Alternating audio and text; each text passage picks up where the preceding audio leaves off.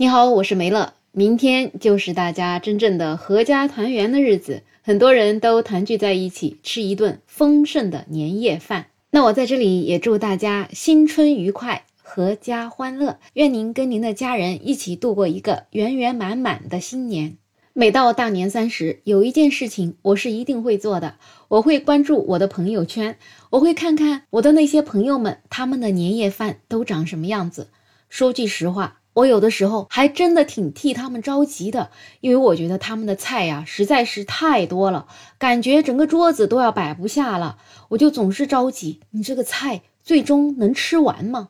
因为同样的情况也发生在我家，虽然我们家里可能菜没有很多小伙伴那么丰盛，但是大年夜总是难免会剩下很多的剩饭剩菜，所以我以前就经常跟我妈说。大年夜这一天是我们整个春节里面吃的最好的一次，因为过了大年夜，接下来就得吃剩饭剩菜了。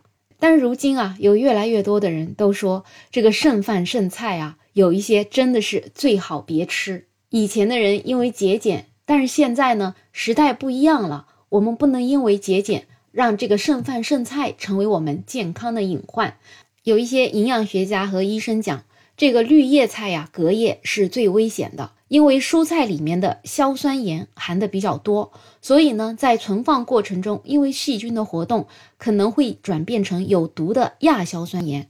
虽然说在冰箱里面放一夜，这种亚硝酸盐的量还远远达不到食物中毒的程度，但是无论如何，蔬菜就是不建议剩二十四小时以上的。那那些凉拌菜就更加要小心了。所以说，如果一定会产生剩菜的话，那一定要秉持宁剩荤不剩素的原则。那第二点不太能吃的就是隔夜的鸡蛋，有一些人喜欢吃蛋黄软软的那种半熟的蛋，但是这种蛋它是杀菌不彻底的，然后再加上鸡蛋营养丰富，它就格外的容易滋生细菌，食用之后会发生危险。所以呢，蛋呢最好也不要隔夜吃，你吃多少就煮多少。还有隔夜的这种海鲜呢，它也是最容易损害你的肝和肾的。像螃蟹呀、鱼类啊、虾类的这些海鲜，它隔夜之后呢，会容易产生蛋白质降解物，会损伤你的肝和肾的功能。如果实在买多了，可以把生的海鲜用保鲜袋或者是保鲜盒装好了，然后放在冰箱里面冷冻。那你要吃多少的时候，再拿多少出来解冻，给它煮熟了再吃。那还有一些是隔夜的汤呢，建议是不要放在那种金属的器皿里面。剩汤如果长时间盛在铝锅呀、铁锅里面，就会吸出对人体有害的物质。喝不完的话，最好是用瓦锅或者是保鲜盒存放在冰箱里面。那吃卤味呢，也是尽量不要隔夜。即使是放在冰箱里的食物，也并不是绝对保险的。冰箱里面本身也容易滋生霉菌。还有隔夜的豆浆也要注意了。像鲜榨的豆浆，它保质期是很短的，所以呢，最好就是现榨现喝，或者是把煮沸的豆浆冷却之后，放在冰箱里面密封保存，以防止它变质。在冰箱里面冷藏的鲜榨豆浆呢，也不宜存放过久，超过十二个小时以上的，最好也不要再喝了。除了以上说的这些隔夜菜呢，其他的隔夜菜，比如是一些荤菜呢，其实还是能吃的。那怎么处理才最健康、最安全呢？首先呢，就是你吃完了要立马放入冰箱。不管是哪一种食物，在室温下面放的越久，微生物就繁殖的越多，越不安全。放进冰箱之后，降温的速度也很重要。如果说冰箱里面东西太满了，制冷效果不足的话，或者说菜太大份儿，放很久都难以降温，也是会带来安全隐患的。所以有一些人可能经常就觉得，我这个菜要等它凉了我再放。其实很多的医生就是建议，冰箱就是为我们服务的，所以千万不要说我为了怕冰箱坏了，然后呢我要把菜等到凉了再放进去，因为你在放的这个过程中，它可能本身就滋生细菌了。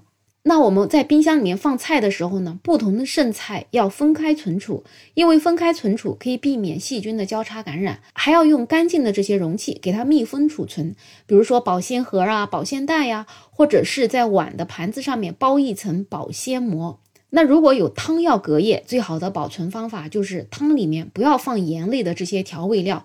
汤煮好之后呢，用干净的勺子舀出当天要喝的量，余下的就是用前面说的瓦锅给它放在冰箱里面。那这些剩菜我们要吃的时候，一定要注意要把它高温回锅，整个的菜要加热到一百度，保持沸腾三分钟以上。因为低温只能抑制细菌的繁殖，并不能彻底杀死细菌，所以最终我们还是需要用高温来杀死它的。那我们这些剩菜能吃多久呢？一般来讲，即使冰箱可能有一定抑制细菌的作用，但是它并不能杀菌，所以细菌仍然是会慢慢滋生增长的。剩饭菜的话，一般呢两天之内还是可以吃的，超过三天最好就倒掉。也有一些人会把剩菜放在冷冻柜里面，那冷冻柜里面的这些剩饭菜呢，两周内是不会变质的。但是为了防止意外，还是建议在一周之内给它吃完。还有现在年关了嘛，很多人家的冰箱哦，真的是塞得很满的，所以冰箱可能也不一定做定期的清洁。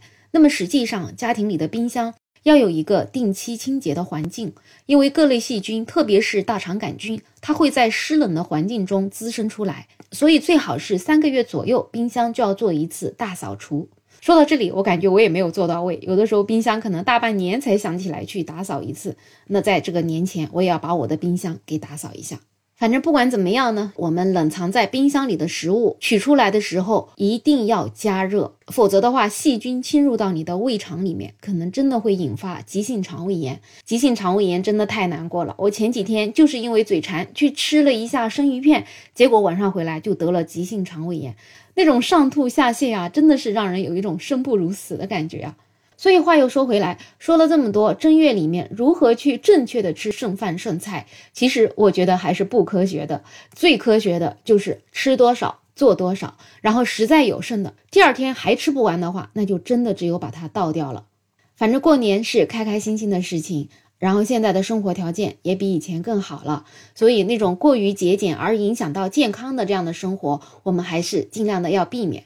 家里有老人的，作为年轻人的，也可以慢慢的跟老人讲道理，尽量避免产生这些健康的隐患。好了，那最后呢，再祝大家新年快乐！你有任何好的方法，也可以在评论区留言。也欢迎订阅、点赞、收藏我的专辑。没有想法，想加入听友群的朋友也可以加我。没有想法的拼音再加上二零二零，我是梅乐，我们下期再见。